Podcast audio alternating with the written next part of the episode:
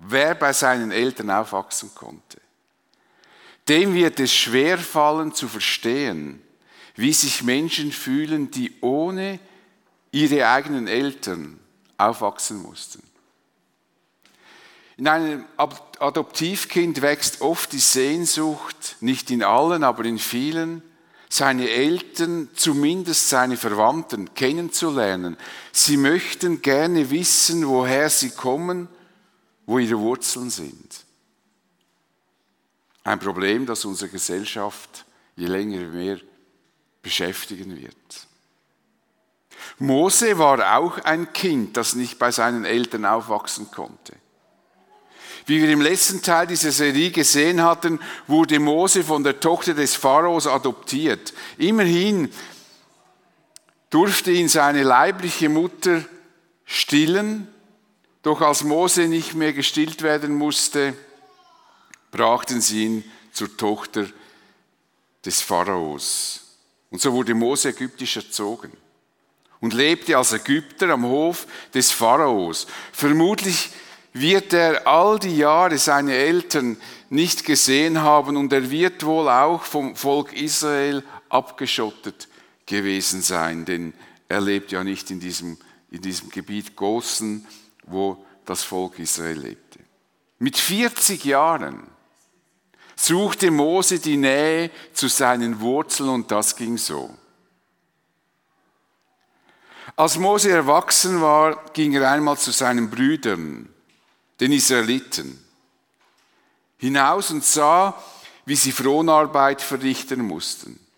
Er wurde Zeuge, wie ein Ägypter einen Hebräer, also für die, die sich in diesen Begrifflichkeiten nicht so gut auskennen, Hebräer sind Israeliten. Und das, manchmal spreche ich von den Hebräern, manchmal von den Israeliten, ist immer dasselbe. Einfach, die Israeliten sind die Hebräer. Also, ein Hebräer einen von seinen Brüdern totschlug. Da schaute er sich nach allen Seiten um und als er sah, dass niemand in der Nähe war, erschlug er den Ägypter und verscharrte ihn im Sand. Am nächsten Tag ging er wieder hinaus.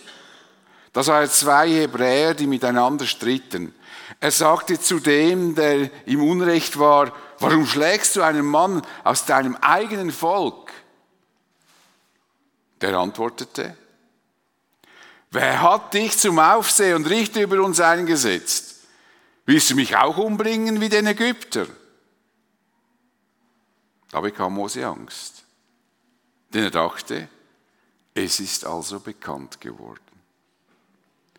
Als der Pharao von dem Vorfall erfuhr, wollte er Mose töten lassen. Mose aber floh vor ihm in das Land Midian. Dort setzte er sich an einen Brunnen, um auszuruhen. Der Priester des Landes hatte sieben Töchter. Die kamen zu dem Brunnen, um die Schafe und Ziegen ihres Vaters zu tränken. Als sie gerade die Tränkerinnen, die Tränkerinnen voll Wasser geschöpft hatten, kamen Hirten, drängten sie weg. Mose stand auf und nahm die Mädchen in Schutz. Er legte selbst Hand an beim Tränken der Tiere.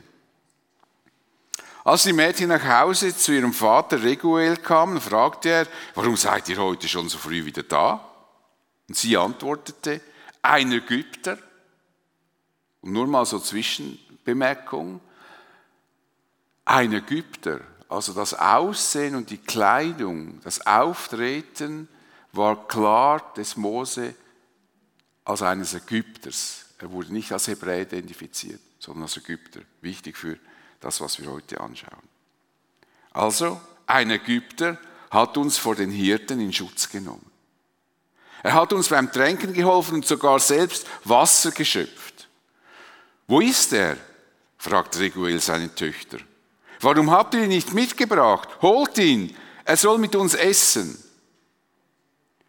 Reguel lud Mose ein, bei ihm zu bleiben, und Mose war damit einverstanden. Der Priester gab ihm seine Tochter Zippora zur Frau.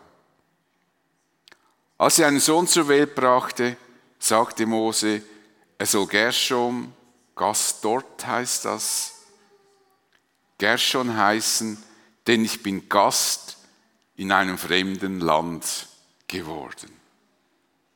Ihr merkt, diese Erzählungen sind alle sehr straff gehalten, sehr zeitrafferisch. Also da heißt es, Reguel lud Mose ein, bei ihm zu bleiben und Mose war damit einverstanden. Der Priester gab ihm seine Tochter Zippora zur Frau. Also es ist natürlich nicht quasi, die haben jetzt miteinander Nacht gegessen und dann am Schluss vom Essen sagt der Sohn, jetzt kannst du die Zippora zur Frau haben. Das ist einfach so in einem Zeitraffer erzählt. So. Als Großkind des Pharaos bekam Mose die beste Ausbildung in der damaligen Welt, die dort möglich war. Er studierte alle Wissenschaften der Ägypter und wurde ein wortmächtiger und tatkräftiger Mann. Mose muss am Hof des Pharaos ein bedeutender und einflussreicher Mann gewesen sein. Darüber gibt es Berichte außerhalb der Bibel, eben zum Beispiel Josephus Flavius, der darüber berichtet. Die Bibel berichtet jedoch über die ersten 40 Jahre im Leben von Mose praktisch nur das, was hier in der Apostelgeschichte steht. Die 40 Jahre werden einfach überbrückt, so wie die ersten 30 Jahre im Leben von Jesus, wo wir auch nichts in der Bibel lesen können. Mose wurde jedenfalls als Ägypter erzogen. Und man, wenn man ihn gesehen hat, dann war man überzeugt, dass er ein Ägypter war. Niemand wäre auf die Idee gekommen, dass er eine hebräische Abstammung haben könnte. Mose musste sich jedoch seiner ägyptisch-hebräischen Doppelidentität bewusst gewesen sein. Warum das so war, das wissen wir leider nicht. Eines Tages, als er bereits 40 Jahre alt war, wollte er sehen, wie das Volk seiner Herkunft lebt. Und als er sich bei den Hebräern umsah, beobachtete er eine schändliche Ungerechtigkeit. Er wurde Zeuge, wie ein Ägypter einen Hebräer, einen von seinen Brüdern, totschlug. Einen von seinen Brüdern. Das wühlte Mose innerlich auf. Und er wollte diese Ungerechtigkeit nicht einfach auf sich beruhen lassen. Er schaute sich nach allen Seiten um und als er sah, dass niemand in der Nähe war, erschlug er den Ägypter und verscharrte ihn im Sand. Wie sollen wir diesen Totschlag bewerten? Und ich bin froh, dass ich zwischen dem letzten Teil und diesem Teil etwas Zeit hatte, um mit diesem Text schwanger zu gehen. War das ein Mord? Hatte sich Mose hier gegenüber Gott versündigt? Oft wird dieser Totschlag von den Auslegern als ein Mord angesehen. Und was meint ihr? Ist das ein Mord? War das eine Sünde? Wer ist der Meinung, es war eine Sünde? Ihr seid in guter Gesellschaft, wenn ihr dieser Meinung seid. Okay. Und es gibt auch tatsächlich viele, die genau auf dieser, auf dieser Ebene das deuten, viele Ausleger, auch in den Kommentaren. Und zwar geht das dann meistens dann in die Richtung, Mose hat sich versündigt durch diesen Mord. Wo es ein Mord war, werden wir noch klären. Und dann kann man das so sagen und Gott hat trotzdem, dass er so was Schreckliches getan hat, mit ihm Großes getan. So. Und dann, wenn wir alle armen Sünder äh, Schlechtes tun, wird Gott aus uns Großartiges tun. Aber ist das so? Haben wir es hier mit einem Mord zu tun? Natürlich ist das naheliegend, weil uns die zehn Gebote in den Sinn kommen, du sollst nicht töten. Aber war das denn wirklich ein Mord? Hatte sich Mose durch diesen Totschlag irgendwie einen persönlichen Nutzen verschafft? Nein. Hat er die Kontrolle über sich selbst verloren und blindwütig dreingeschlagen? Nein. Er war nämlich bedacht, hat er das vorgenommen, hat zuerst sich vergewissert, ob er beobachtet wird oder nicht, und dann hat er das getan. Was Mose gesehen hatte, das war eine Ungerechtigkeit und er wollte sich für diesen Hebräer rächen, der von dem Ägypter totgeschlagen wurde. Rache war im Altertum und in der Antike eine erlaubte Praxis. Blutrache war sogar eine Pflicht. Und ich meine, dass hier Mose deutlich schreibt, er hat sich gerecht für einen seiner Brüder. Einer, der einen seiner Brüder erschlagen hat, weist uns unweigerlich darauf hin, dass es hier nicht um einen Mord, sondern um Rache geht. Wenn jemand umgebracht wurde, musste der Mörder dafür mit seinem Leben bezahlen. Und Mose schrieb das später in den Weisungen Gottes auf. Wer einen anderen so schwer schlägt, dass er stirbt, wird mit dem Tod bestraft. Mose setzte sich also für die Gerechtigkeit ein und rächte den Totschlag des Ägypters. Übrigens ist die gute Nachricht eine der wenigen deutschen Übersetzungen, die so übersetzen, dass man davon ausgehen kann, dass der Ägypter den Hebräer tötete. Die anderen reden einfach von, er hat ihn geschlagen, aber ist das Hebräisch dasselbe Wort wie, wie, wie das äh, Schlagen äh, des Mose, also den Ägypter geschlagen hat, ist das derselbe Wortstamm. Aber das will ich jetzt nicht weiter ausführen. Ich finde, das eine korrekte Übersetzung und sie hilft uns, dass wir das Geschehen besser beurteilen können. Mose rächte den Totschlag an einem seiner hebräischen Brüder und weil er sich hier, weil es sich hier nicht um eine weil es sich hier um eine rechtmäßige Blutrache handelte, versündigte er sich gegenüber Gott nicht. Sünde ist hier in diesem Text meines Erachtens kein Thema. Bezug auf Mose. Was uns diese Begebenheit aber ganz deutlich zeigt, und ich denke, deshalb wird sie uns übermittelt, ist, dass mit dieser Rache Mose seine Identität geklärt hatte.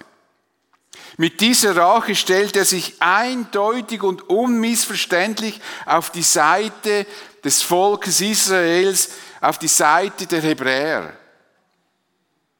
Und er wandte sich von seiner ägyptischen Identität ab. Das kam einer Konversion oder einer Bekehrung gleich.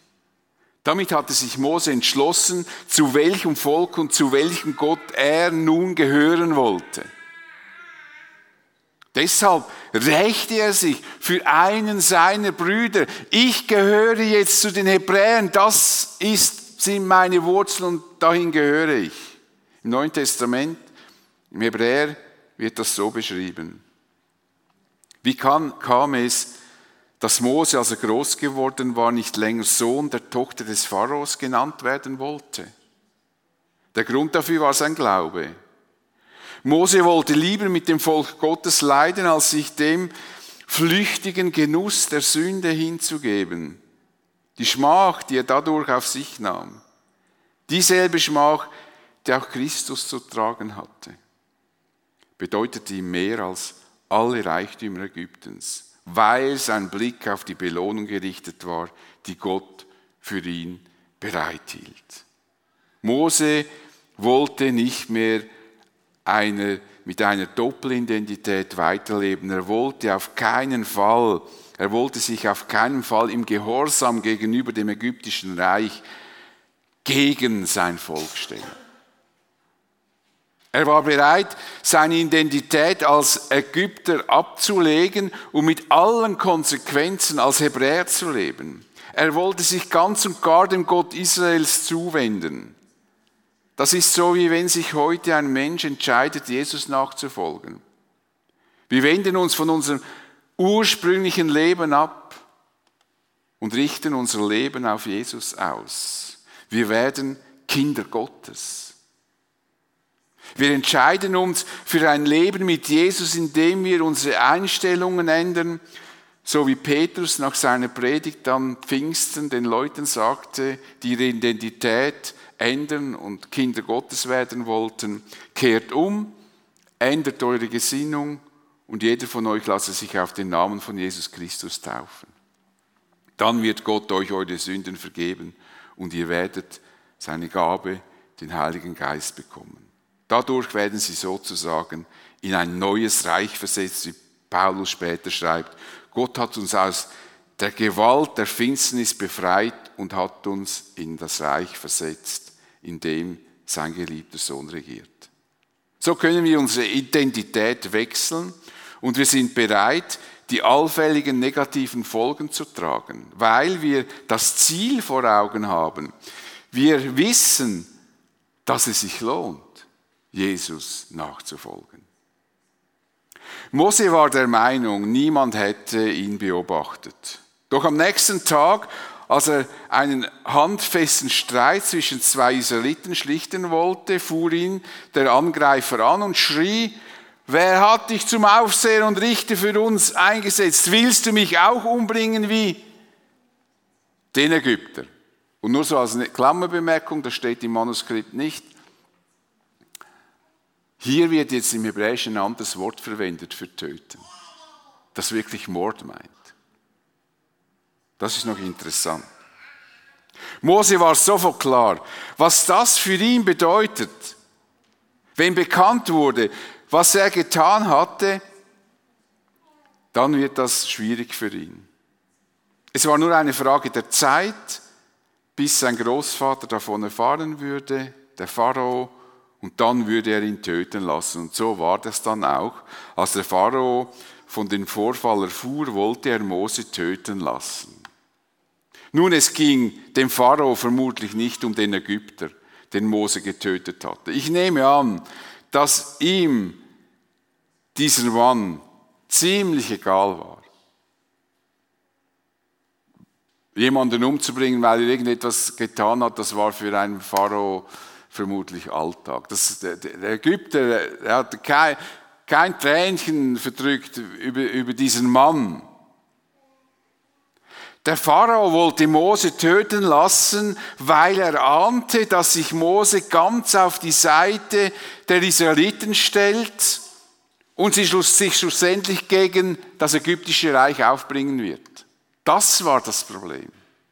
Der Pharao hat realisiert, jetzt hat er zurückgefunden zu seinen Wurzeln, zu seiner ursprünglichen Identität und hat sich abgewandt vom ägyptischen Reich.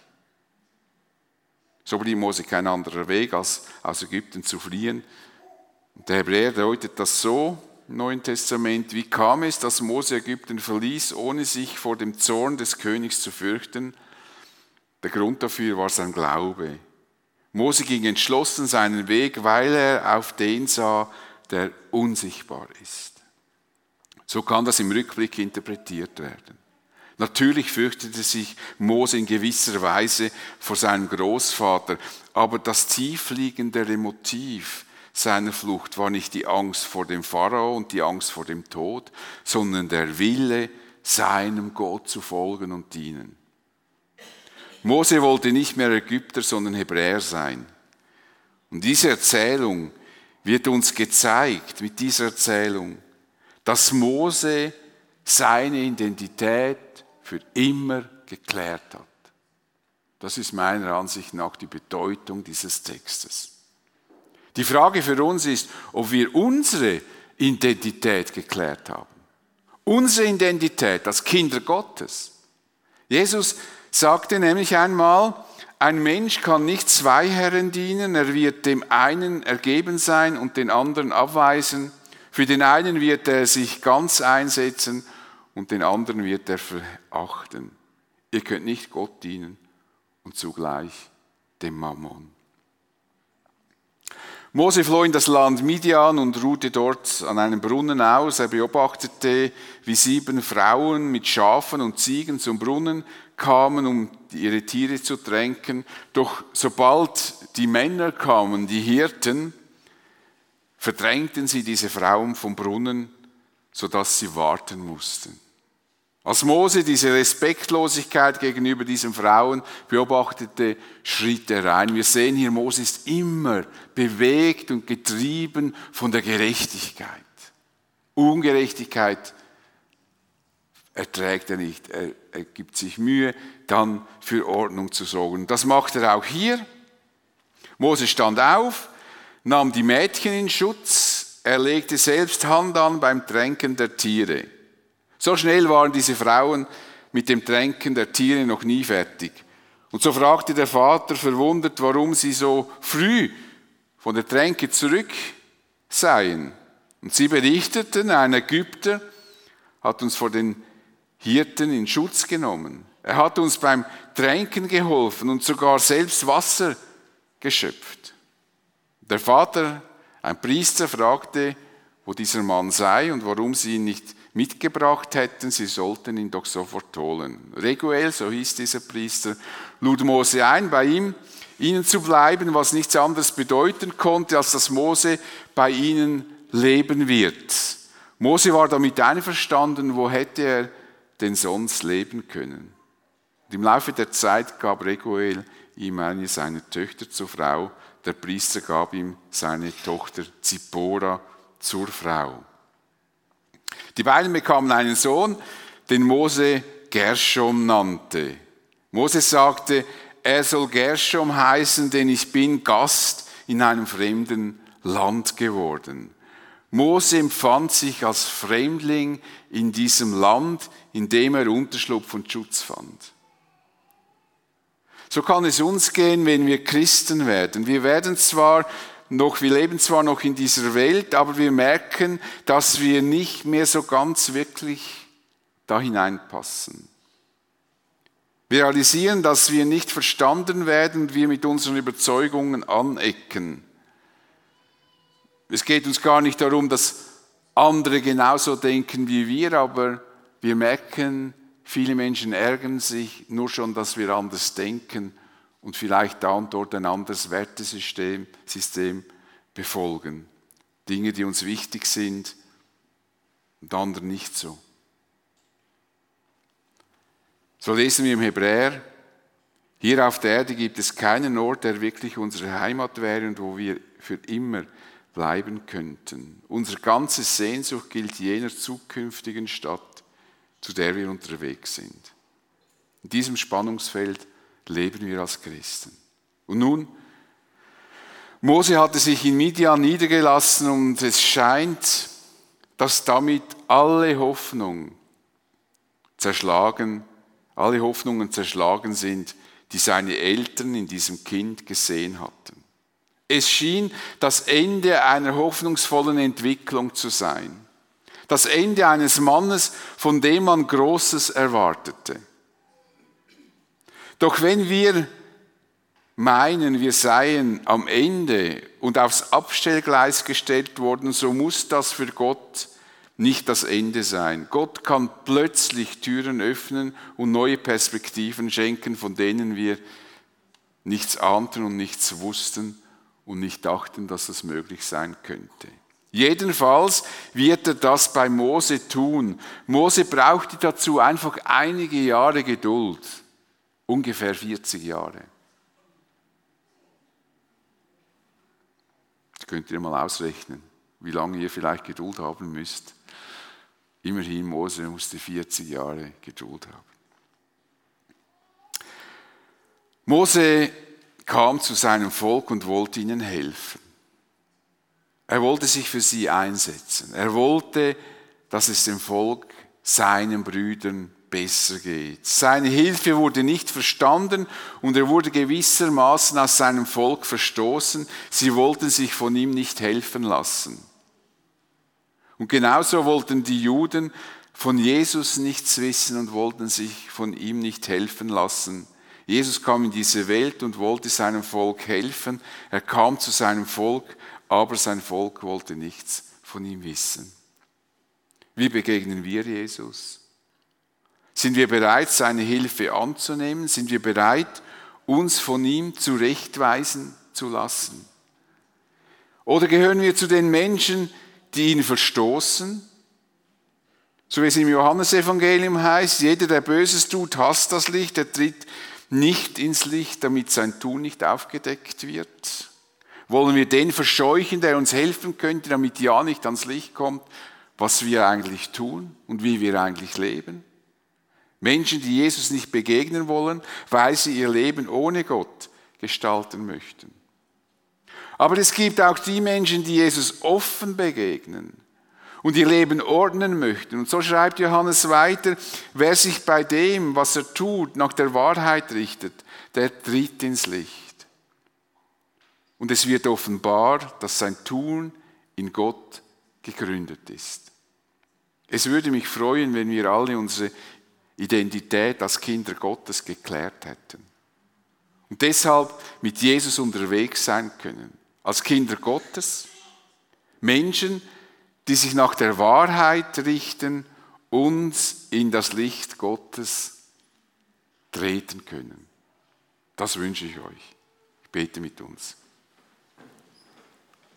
Vater, ich möchte dir von ganzem Herzen danken für dein Wort, was wir darin immer wieder entdecken können. Und dass du uns im Mose ein großes Beispiel dafür gegeben hast. Von einem Menschen, der bereit war, seine Identität als Ägypter hinzugeben, hinzulegen und ganz und gar seine Identität als Hebräer anzunehmen und dir zu folgen als dem lebendigen Gott, der bereit war, Schwierigkeiten auf sich zu nehmen, weil er dir treu sein wollte. Und hilf uns, dass wir auch unsere Identität klären können als Kinder Gottes. Denn das ist ein großes Privileg, das wir haben, dass wir Kinder Gottes sein dürfen. Amen.